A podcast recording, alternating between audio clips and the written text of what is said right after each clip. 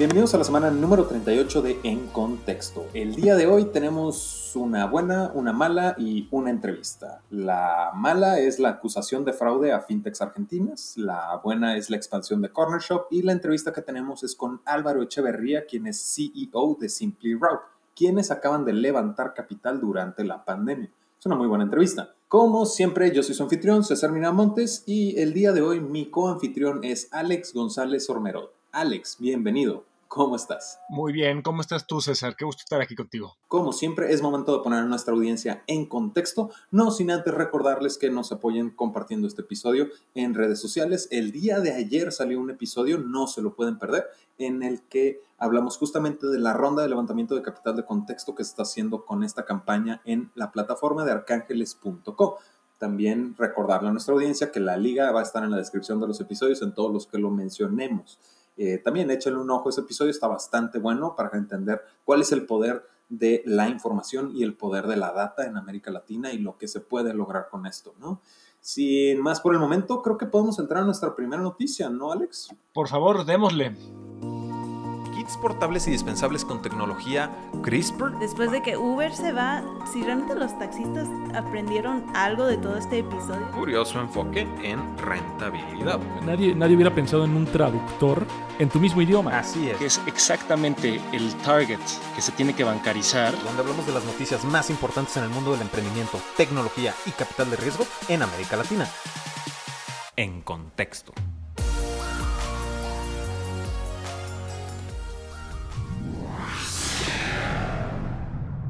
Ok, ah, ¿con quién quieres empezar, Alex? ¿Quieres empezar con las buenas noticias o las malas noticias?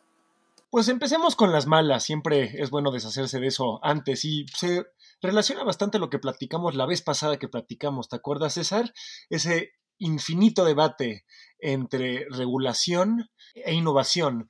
Así que, pues yo creo que la noticia en la que acusan a cinco fintechs por explotar a personas de la tercera edad y a gente en estado de, eh, pobreza en, en, Argentina, pues justamente nos da el otro lado de la moneda, la utilidad de la regulación y de la intervención del gobierno frente a startups pues no, no tan buenas. Normalmente aquí nos quejamos de gobiernos ineficientes o malos frente a startups buenas, pues aquí parece ser el caso opuesto. ¿A ti qué te pareció? Completamente. Y precisamente es el otro lado de la moneda porque pues creo que esto va derivado del lado de no haber una ley fintech argentina que esté regulando de manera ideal estos temas, ¿no? Y se deriva en el caso que vamos a platicar. Déjenme entrar un poquito más a profundidad de lo que está pasando en Argentina y es que el Ministerio de Desarrollo Productivo de Argentina denunció a varias fintechs por el caso de estafa y fraude.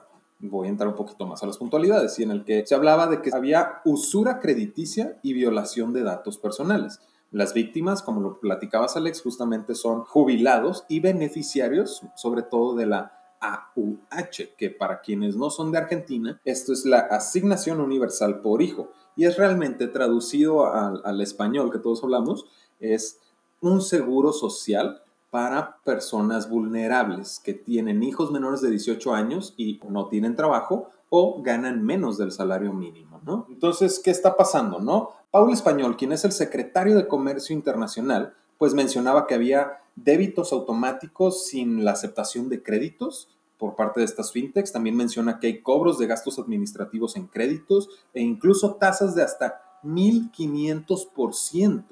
Entonces, eh, los acusados son estas cinco fintechs que voy a mencionar que son Smart Cash, Punto Click, Efectivo Urgente, Winance y Patagonia Cred. Ahora, estos acusados realmente nadie ha salido a, contar su versión más que una sola fintech y este fue Winance. Igual y ahorita entramos un poquito más a detalle, pero sí el abuso, como siempre, nunca es bueno, ¿no? Y esta es la versión justamente del Ministerio de Desarrollo Productivo, porque pues sí, el, tomar ventaja de, espacios vulnerables y el usar mi información para un servicio que yo no, yo no solicité, pues obviamente ahí, ahí, ahí hay un problema. Pero también está la otra parte, el momento en el que sale Winans a, a desmentirse, ¿no? A protegerse un poco en el que menciona que justamente nunca prestaron créditos a una tasa de 1500%, ¿no? Y ellos platican que ellos están entre el 68 al 170% anual, con lo cual pues justifica el que están en línea con el sistema bancario. Este es el único que ha salido, Winans ha salido a, desmentirse por parte de las otras cuatro startups no hay, no hay ningún comunicado, ningún que se estén desmintiendo, pero pues obviamente yo me senté a hacer mi, mi, búsqueda, ¿no? Y es refuerzo este, este comentario de la falta de una ley fintech en Argentina, porque, por ejemplo, para punto clic, efectivo urgente, imposible encontrar sus, sus, sus, páginas, ¿no? En toda la investigación que realicé, también los nombres se prestan a, ambigüedades, ¿no? Pero sí, pues no hay, no hay mucha información, ¿no? Es que siendo una plataforma que maneja el dinero de las personas, bueno, no manejar el dinero de las personas, pero que maneja efectivo, pues realmente debería haber un poco más. E incluso me meto a Patagonia Creed y tiene su página de LinkedIn, pero te redireccionan directamente a un, a un blog que no encuentras la manera de incluso pedir este, este, crédito, ¿no? Entonces ahí las cosas están medio raras. Winan se medio defiende bastante con, con, su plataforma, ese sí no me costó encontrarlo, que tiene sentido siendo el, el que sale a desmentirse, ¿no? Pero sí, pues hay dos temas, ¿no? El hecho de que si Winans tiene la razón y las acusaciones son falsas, ahí la mancha en las startups está. Que por otro lado, si esto es cierto, pues también entra el, la desconfianza que se está generando en el sector para las plataformas que están buscando solucionar las cosas a las personas, ¿no? Como las fintechs, sin mencionar el hecho de que sea o no sea cierto, pues ya la, la, marca ahí se queda, ¿no? Y, perdón, la información ya salió y ya hay una como mancha en la plataforma, sea o no sea cierto. Siento que tocas un tema importante ahí. Es importante platicar de estos temas, no siento tanto de manera amarillista, en donde se acusa a una instancia, a una empresa, a un individuo, tanto. Claro, la justicia tiene que llevarse a cabo, pero a nosotros yo creo que nos importa más como ecosistema qué se puede hacer a nivel estructural para mejorar esta situación. Tú mencionas una cosa muy importante que es no hay una ley fintech como tal en Argentina. Ahora, bien, pues por ejemplo, si hablas, por ejemplo, con Walla, ellos dicen que la flexibilidad que tiene el marco regulatorio argentino es para ellos suficiente para operar. El problema, yo creo que esta es una buena contrarréplica, es que sí, puede que sea relativamente flexible, pero significa que es demasiado flexible y le permite a muchas empresas salirse con la suya con pocos escrúpulos.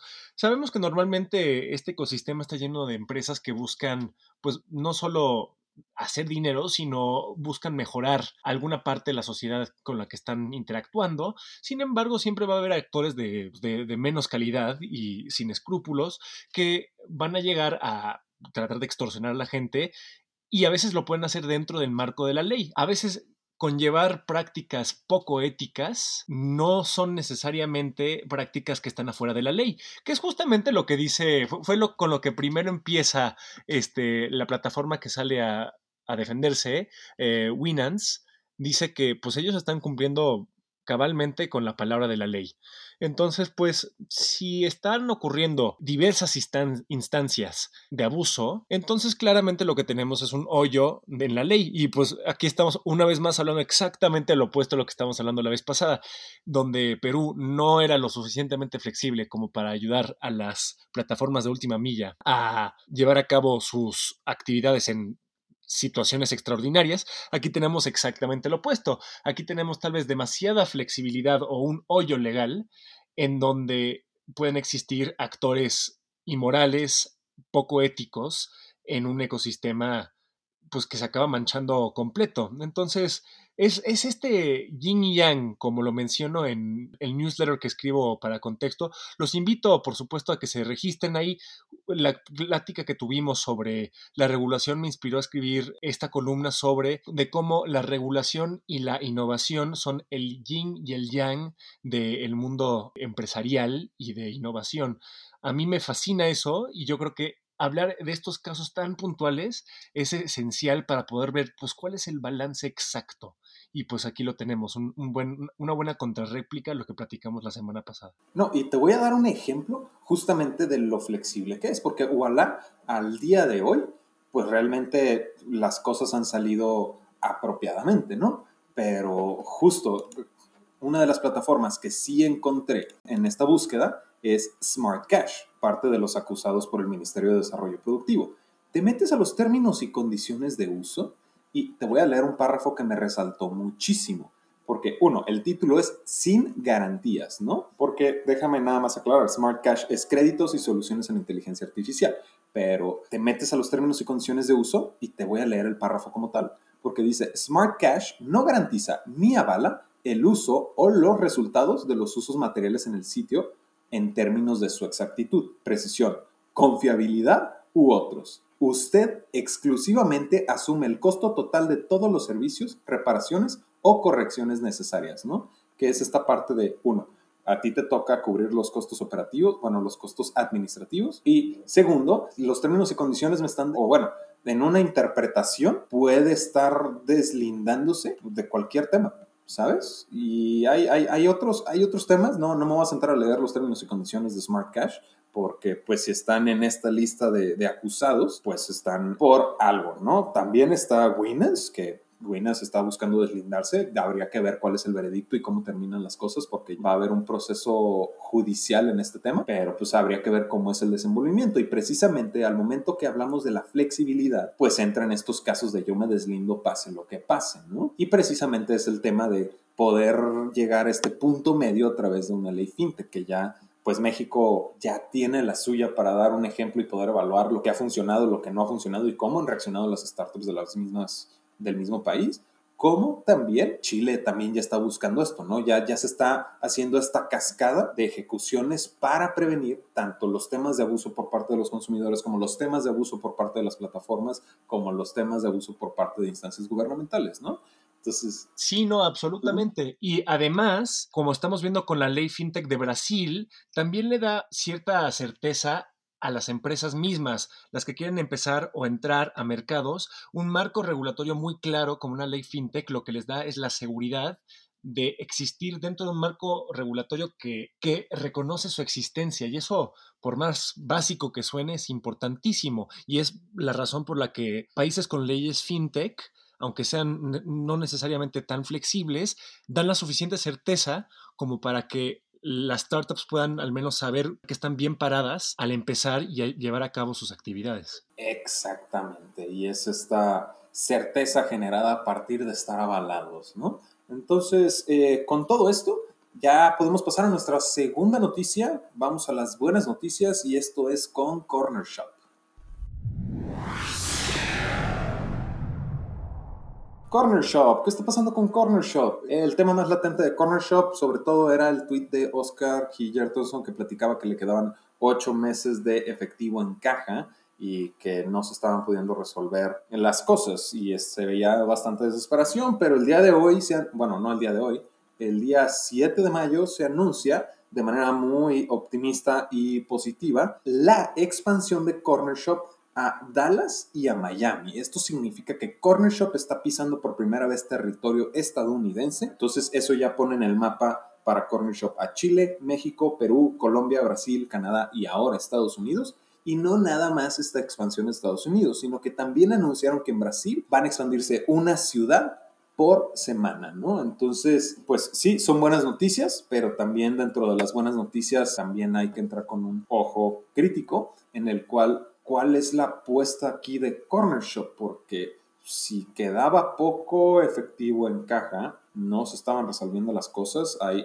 de dos. O le están apostando completamente a que la pandemia va a ser, va a generar esta rentabilidad, como también está el que simplemente la pandemia ya les dio para poder expandirse, ¿no? Sí, es, es una acción un poco interesante por lo atrevida, una expansión a Estados Unidos pues por supuesto que implica tomar en cuenta el ecosistema particular de ese país, una competencia bastante difícil, pero bueno, claramente yo siento que al final de cuentas ellos creen que pase lo que pase con su fusión con Uber, al final de cuentas están actuando como si ya va, va, a pasar, hay que esperar lo mejor. Seguramente están basándose en esa vieja máxima que dice, espera que pase lo mejor, pero planea para lo peor. Y yo creo que pues esto es parte de la parte en donde están esperando lo mejor. Pero por otra parte también hay que considerar el costo de la inacción. Una cosa que ha hecho esta pandemia es que ha movilizado muchísimo el terreno de las startups de última milla, por eso platicamos tanto de ellas últimamente. Ha sido como una inyección de esteroides que bueno, pues se tienen que, ahora se tienen que mover, o sea, no pueden tener la inyección y quedarse sentados, entonces también pues puede que esté en una situación un poco difícil Corner Shop, porque si pues son muy conservadores y no se mueven, pues entonces, eh, pues bueno, no, no se expandieron, no se arriesgaron, pero esos mercados puede que ya estén saturados para cuando lleguen, porque ahorita la oportunidad está en el momento de la pandemia, no después y entonces pues puede que simplemente no se puedan dar el lujo de esperarse a que les coman el mandado los Rapis, los Didis, los Uber Eats del mundo.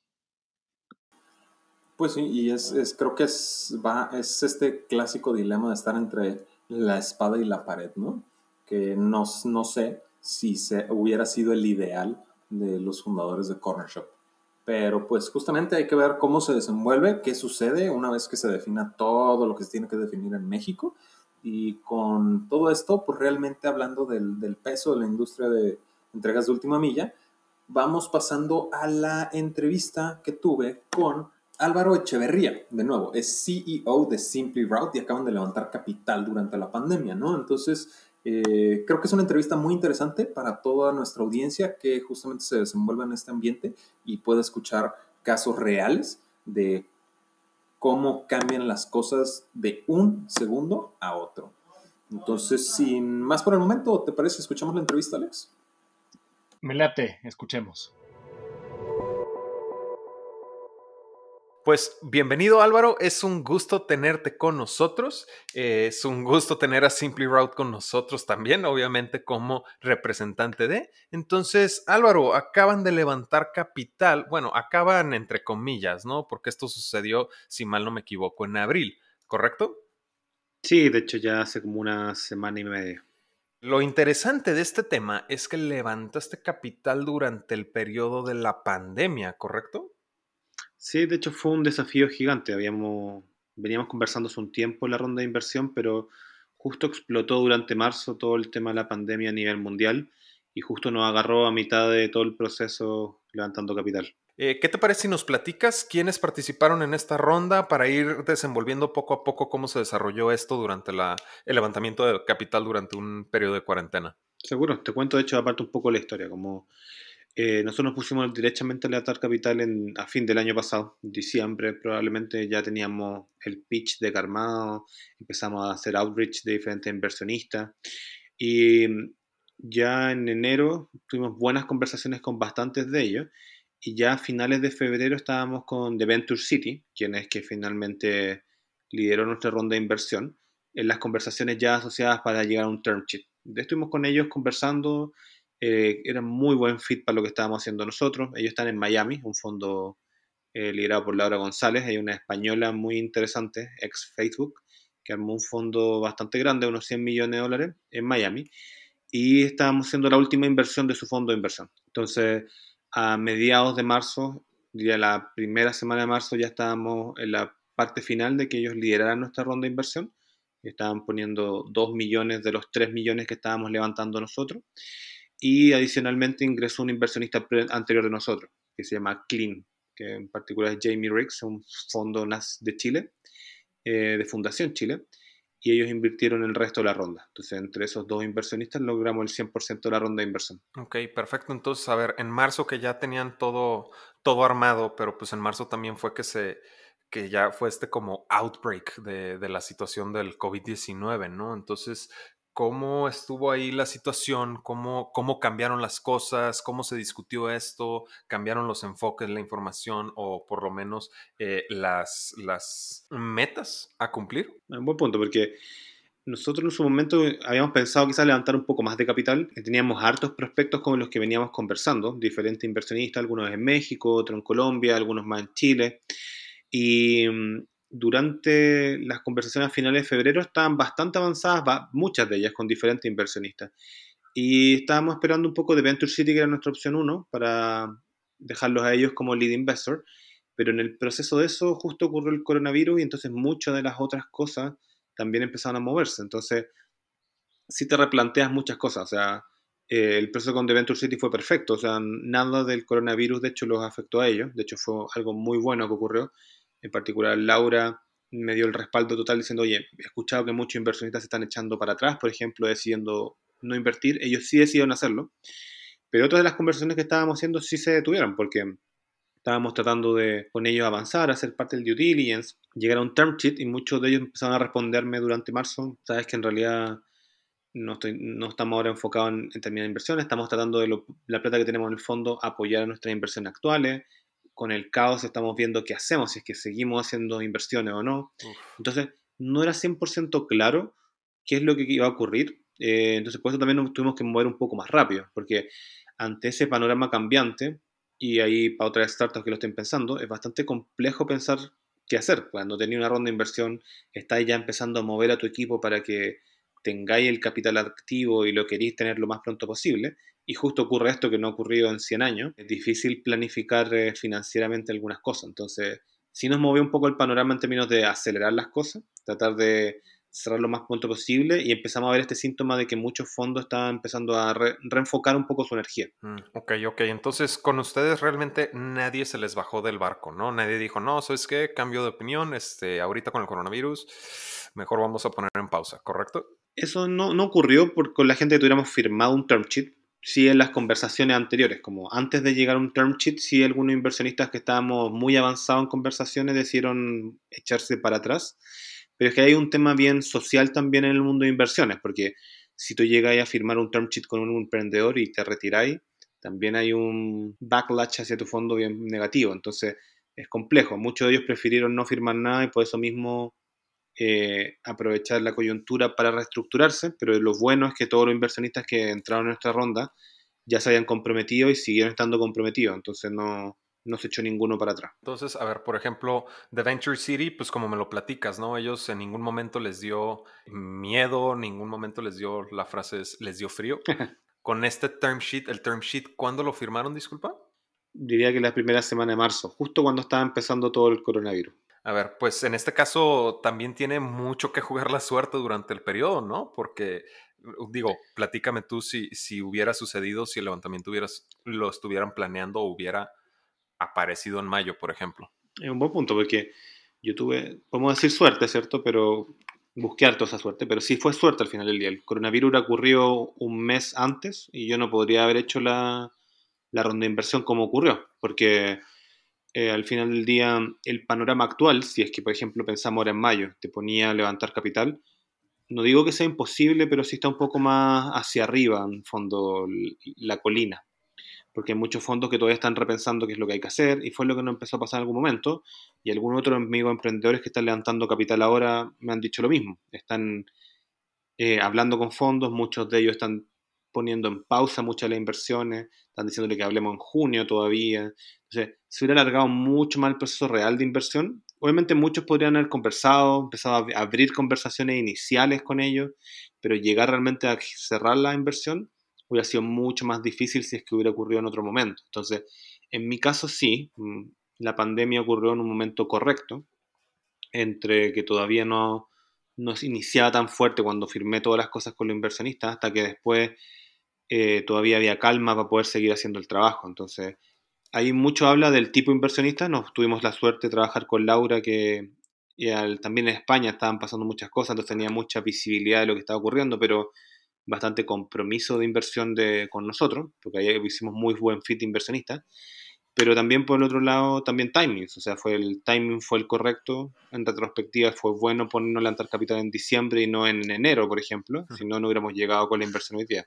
Ya, ok, ok, pero a ver, por ejemplo, eh, siendo el hecho de que ustedes se desarrollan dentro de la industria de logística, pues no crees que también tenga que ver una ventaja esto que a partir del tema de que la gente está encerrada y hay ciertas actividades que ya no son primordiales, que creo que es también el hecho que le ha pasado a muchas startups que se les han bajado del barco inversionistas, que no están en una industria tan... Eh, hot. Hot, sí, necesitada en este momento, ¿no? También pudo haber sido un, un factor importante, pero pues ya entrando dentro de estos temas, hay muchas más de una startup que está levantando capital ahorita en estos periodos y no sé qué recomendaciones puedes dar o qué panorama puedes ver tú, ¿no? Desde tu experiencia. Es un buen punto, porque nosotros estamos en una cierta industria que con el coronavirus ha sido bastante positiva. Entonces, nos ha ocurrido que la logística, el e-commerce, todo lo que es despacho y entregas domiciliarias ha explotado masivamente. Entonces nuestro sector, incluso con coronavirus, sigue siendo muy activo, incluso, incluso más a veces, como que estamos vendiendo nosotros a veces en este periodo mucho más que lo que vendíamos antes del coronavirus porque explotó el e-commerce. Mm. En otra industria claramente no se ha visto el mismo efecto porque han habido sectores donde claramente no se puede seguir produciendo o trabajando como antes porque se, toda la gente está encerrada, la, situación mundial es diferente, las prioridades son diferentes. Entonces, es una buena pregunta para alguien que esté levantando capital ahora o quiera levantar capital en este momento. Pensar un poco si la, industria en donde está trabajando es una industria en donde eh, con la pandemia hayan oportunidades buenas de, crecer. Si es que una industria está en esa, como lo que me está pasando con logística, he escuchado a otro amigo en el tema de servicios, por ejemplo, mucho de help centers o plataformas de, e-commerce o automatización para pymes, por ejemplo, son sectores interesantes en este momento porque todos están teniendo que digitalizarse forzosamente. Pero hay otros sectores más outdoors, que por ejemplo lo que le ha pasado al pobre Airbnb, por ejemplo, que tuvo que hacer un layoff casi el 15% de su, de su empresa, esos sectores están siendo penados porque dependen de la gente moviéndose. Entonces, en esos sectores quizás no está un momento, buen momento levantar capital en este momento, sino que esperar, ser inteligente con la caja, ver cómo podía aguantar el estos próximos meses y después repensarlo porque probablemente te vaya a ver muy perjudicado en términos de cuánta plata vaya a levantar. Entonces probablemente no sea tan sencillo armar una ronda atractiva de inversión, dado que no, quizás no tiene buenos resultados o buenos indicadores. Claro, pero por ejemplo ahí el, postergar tal vez el levantamiento de capital, pues no es como un, un lujo levantar capital, ¿no?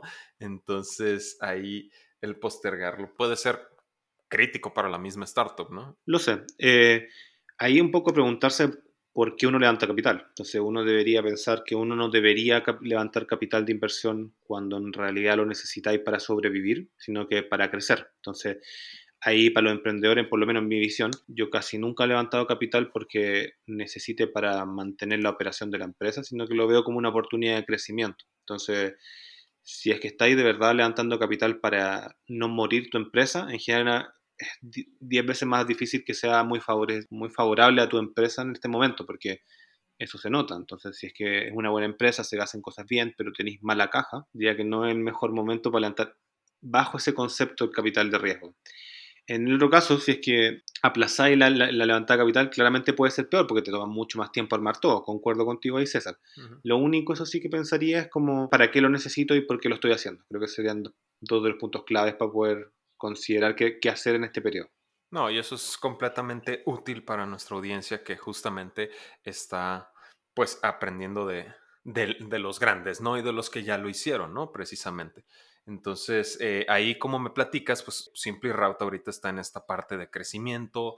¿Qué, va, qué viene para Simply Route de ahora en adelante, ¿no? Con este levantamiento que acaban de hacer. Así muy corto, nosotros lo que ayudamos son las empresas de logística a hacer entregas de manera más eficiente. Entonces, eh, un poco va en la línea que es lo que estamos haciendo ahora. Estamos poniéndole mucha inteligencia, estamos gastando mucho en producto, mucho en inteligencia artificial, en machine learning, que ya hacíamos antes, pero ahora agregándolo en más áreas dentro de la plataforma. Adicionalmente viene una expansión comercial bastante amplia.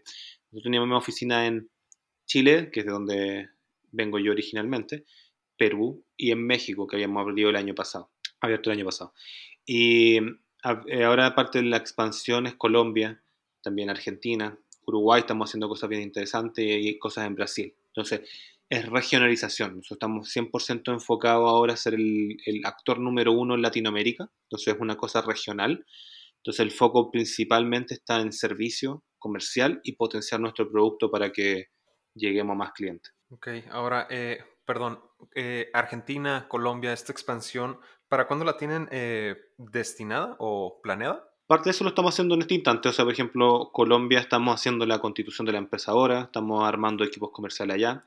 Argentina habíamos abierto la empresa así nominalmente, pero no teníamos equipo, así que empezamos a contratar gente ahora.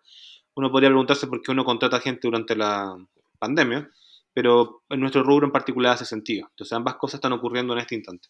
No, claro, pero ahí también, al momento que ustedes empiezan a implementarse en Argentina y en Colombia durante este periodo que pues es algo necesario y como lo mencionas, hemos cambiado, ha cambiado la, las necesidades, me imagino que van por un lado de solidificarse para una vez que termine todo este periodo, sacar, supongo, una mayor ventaja que empiecen a bajar estos números, ¿no? Que se han incrementado durante la cuarentena. Es que totalmente justo es el raciocinio que estamos haciendo nosotros. Lo que pasa ahora es que en tiempos de crisis, empresas que antes no se movían a buscar soluciones, lo están haciendo. Entonces, eh, nos ha pasado con muchos retail o empresas de consumo masivo, que uno ve en un supermercado, no estaban buscando las soluciones de nosotros, en algunos casos, obviamente, pero ante esta crisis mundial decidieron hacerlo. Entonces, si yo soy activo en poner gente para que podamos mostrar nuestra solución, puedo tomar una posición mucho más dominante que en periodos en los que todo estaba más tranquilo.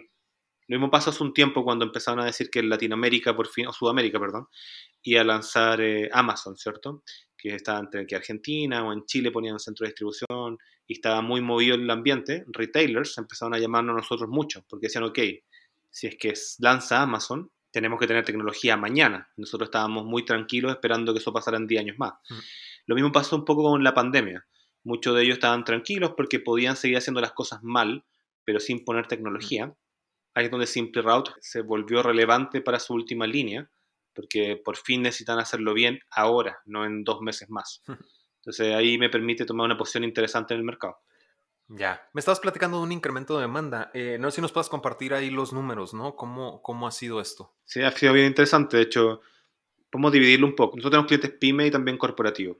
En los clientes más pyme, obviamente han habido algunos que han tenido que dejar de usar la plataforma y con problemas, pero en el segmento más corporativo y en el caso de las pymes que apuntan a B2C, o sea, atienden a clientes finales, hemos visto en promedio un aumento casi del 25% en la cantidad o de vehículos o de entregas que realizan con la plataforma de nosotros.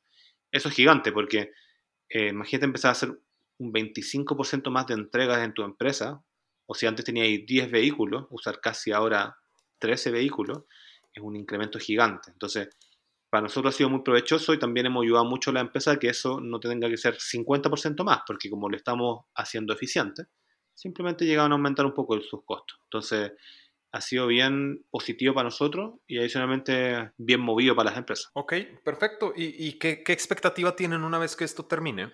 Que ya todo el mundo pueda salir a las calles y pueda seguir operando, ¿qué expectativa tienen de decrecimiento? Porque me estás platicando ahí de que la las empresas se están viendo obligadas a implementar estas cosas, pero pues ahí queda la duda de si lo van a seguir haciendo de esta manera, se van a adecuar a la tecnología y a dónde van las cosas en el futuro, o si lo van a dejar de implementar, ¿me explico? Entonces, ¿Qué expectativa tienen ustedes de decrecimiento ahí en Simply Route cuando termine la cuarentena? Bueno, nosotros originalmente teníamos una planificación de crecer 3x este año con respecto al año anterior y creo que no vamos a cambiarlo. De hecho, ha sido, mantenemos, de hecho, hicimos el plan comercial nuevamente y seguimos creyendo que vamos a seguir creciendo 3x con respecto al otro año.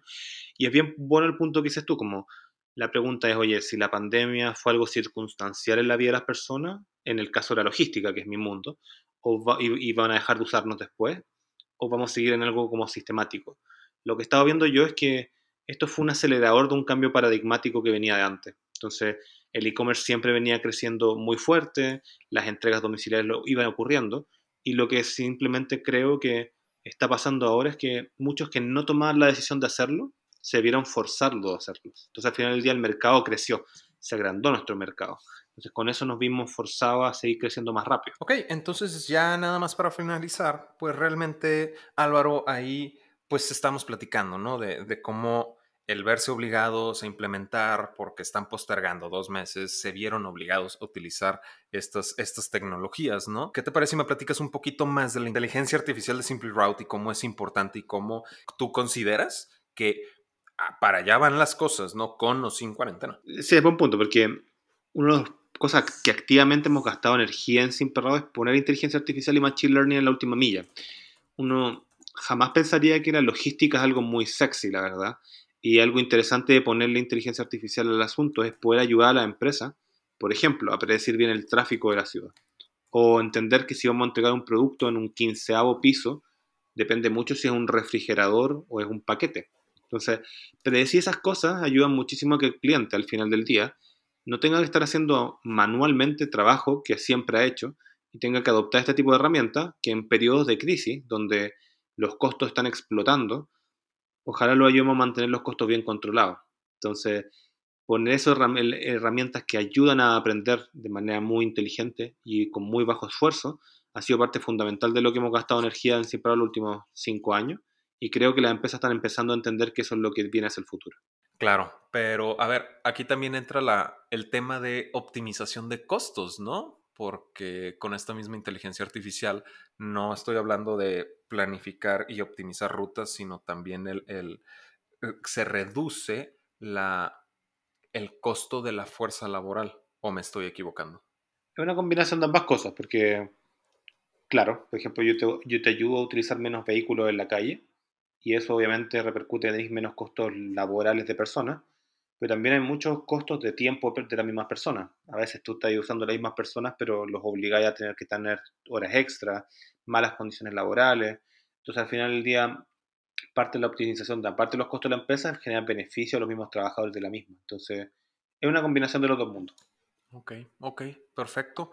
Pues en ese caso, eh, yo te doy por terminada la entrevista. Te agradezco muchísimo por tu participación, Álvaro. Te agradezco muchísimo por la experiencia que estás compartiendo con nuestra audiencia. Muchas gracias a ti por la conversación. Espero que estén todos muy bien.